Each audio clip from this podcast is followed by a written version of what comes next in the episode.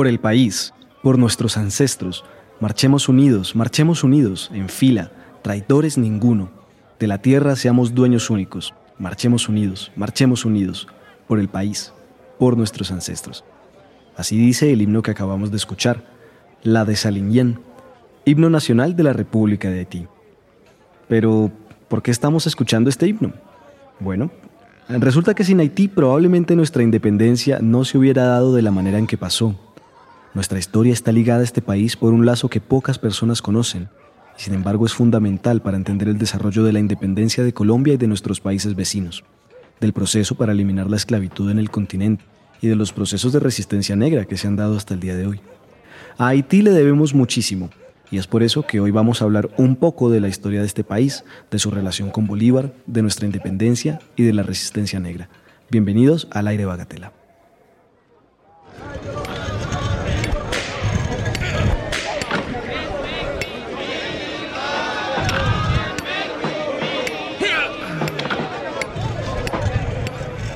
Con la Revolución Francesa comenzando a finales del siglo XVIII, las noticias e ideas de libertad, de fraternidad e igualdad se fueron dispersando por todas las colonias, tanto francesas como inglesas o españolas.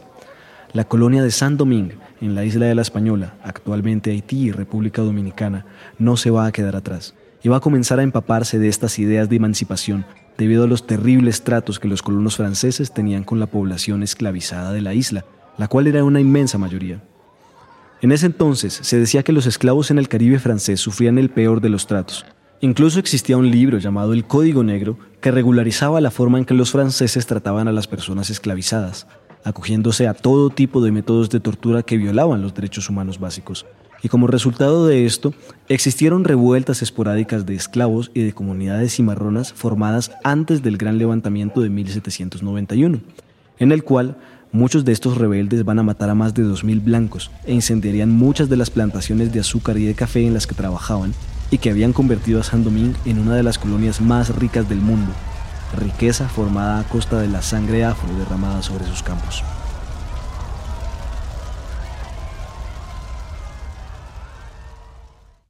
En 1794, Francia ordenó la libertad de los esclavos, y esto acrecentaría las batallas y los ataques de los rebeldes negros para controlar la isla comandados por el militar François Dominique Toussaint Louverture, quien sería destituido en 1802 por el general Jean-Jacques de Salins, luego de este ser capturado y de ser llevado a Francia. Y este, en 1804, le colocaría el nombre de Haití a la anterior colonia Saint-Domingue, comenzando así la nueva república, la primera de las colonias de América Latina en ser liberada, la primera república del mundo de negros libres y la primera insurrección de gente esclavizada que tiene un desenlace exitoso.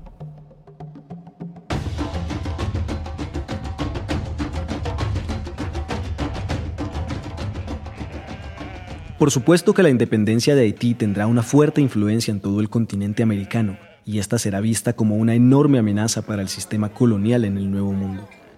Decenas de levantamientos surgieron como resultado de la independencia de este país. En Estados Unidos, en Cuba, Jamaica, Santo Domingo, las Antillas francesas e incluso en Brasil. Las revoluciones que estaban ocurriendo a manos de esclavos y de criollos se inspiraron en los acontecimientos que se desarrollaron en Haití y este país se convirtió en un espacio de asilo para los revolucionarios del mundo que en ese momento luchaban por la libertad de las colonias a las que pertenecían. Quizás uno de los ejemplos más importantes de esta lucha fraterna por la libertad de América se haya dado en relación a lo que conoceríamos después como la Gran Colombia, con Simón Bolívar al mando, y un personaje muy importante para esta historia llamado Alexander Petion.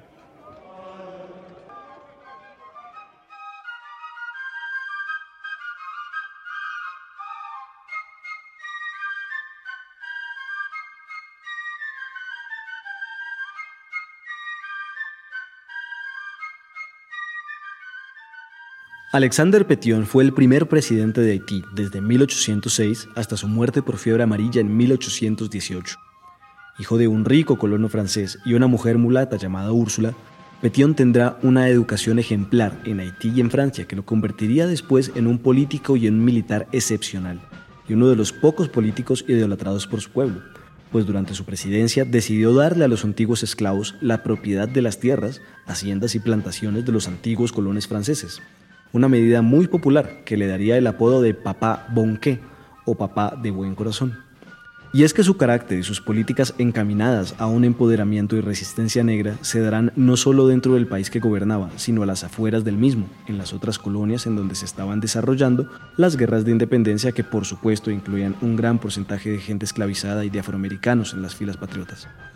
Entre tantos ejemplos que podríamos nombrar, destaca la ayuda que Petión le dio a Bolívar en 1815 para continuar con las guerras de independencia en Venezuela, ayuda que Bolívar jamás olvidaría pero la historia ocultaría durante muchos años.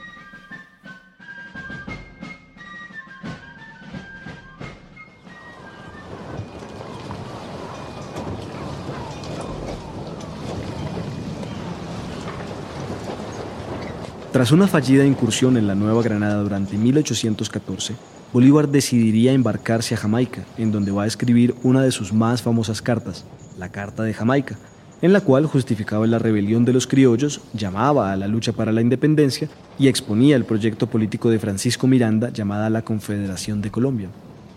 Mas su estancia en Jamaica no estaría exenta de peligros, pues un esclavo llamado Pío intentaría matarlo asestando dos puñaladas mortales en la hamaca donde el libertador solía dormir, solo para enterarse que en ese momento Bolívar no se encontraba allí, sino estaba el venezolano Félix Amestoy, pues Bolívar, al no tener dinero para pagar su posada, decidió cambiarse de hogar a la casa de una francesa en esa noche. Bolívar decidió entonces ir hacia Haití, única república independiente del momento y fortín de muchos de los líderes independentistas de las colonias americanas.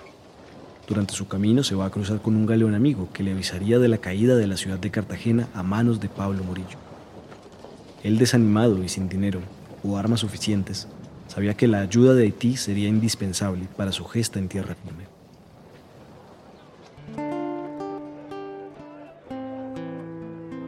Bolívar se encontraría por primera vez con Petión el 2 de enero de 1816.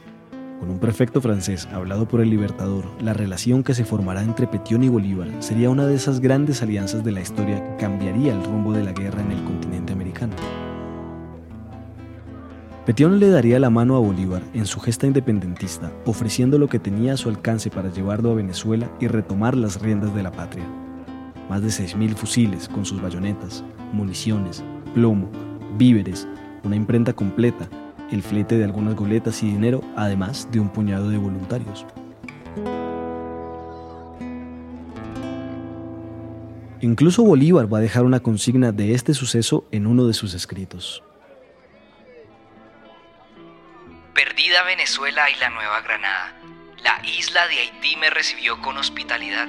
El magnánimo presidente Petión me prestó su protección y bajo sus auspicios formé una expedición de 300 hombres comparables en valor, patriotismo y virtud a los compañeros de Leónidas. Gracias al pueblo de Haití, mis compatriotas serán nuevamente libres. Bolívar, por supuesto consciente de la deuda que tiene con Petión, le preguntará en repetidas ocasiones si debe hacer saber que él es el libertador de su patria, a lo que Petión le responde que no, pues él solo le va a pedir una cosa a Bolívar, la abolición de la esclavitud en todos los rincones a donde él llegue.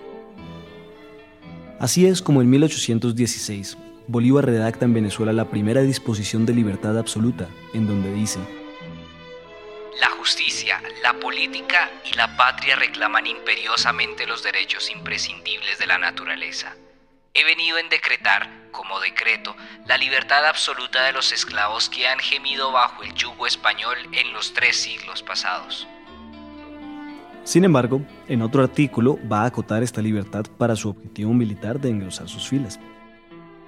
El nuevo ciudadano que rehúse tomar las armas para cumplir con el sagrado deber de defender su libertad quedará sujeto a la servidumbre, no solo él, sino también sus hijos menores de 14 años, su mujer y sus padres ancianos.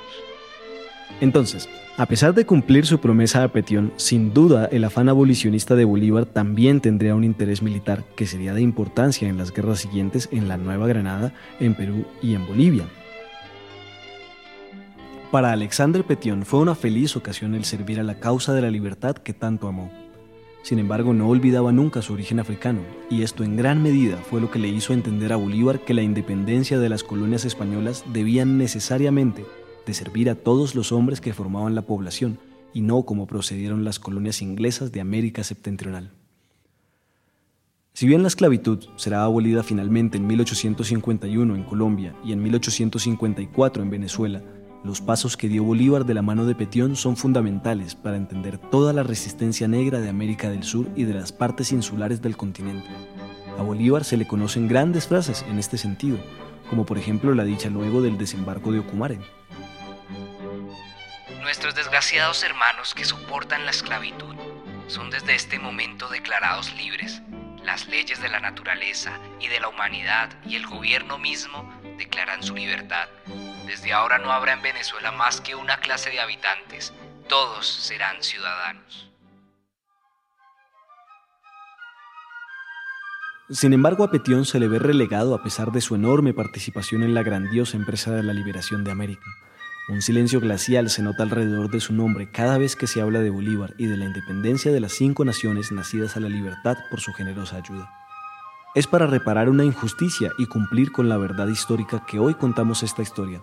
Por Bolívar y Petión, unidos en la gloria, el pueblo de Haití seguirá luchando para que la libertad no muera.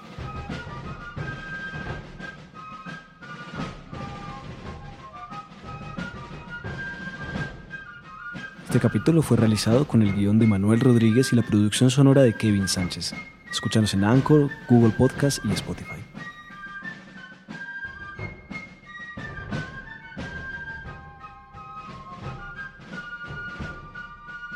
Al aire Bagatela, un espacio para compartir y construir en conjunto nuestra historia y nuestros saberes.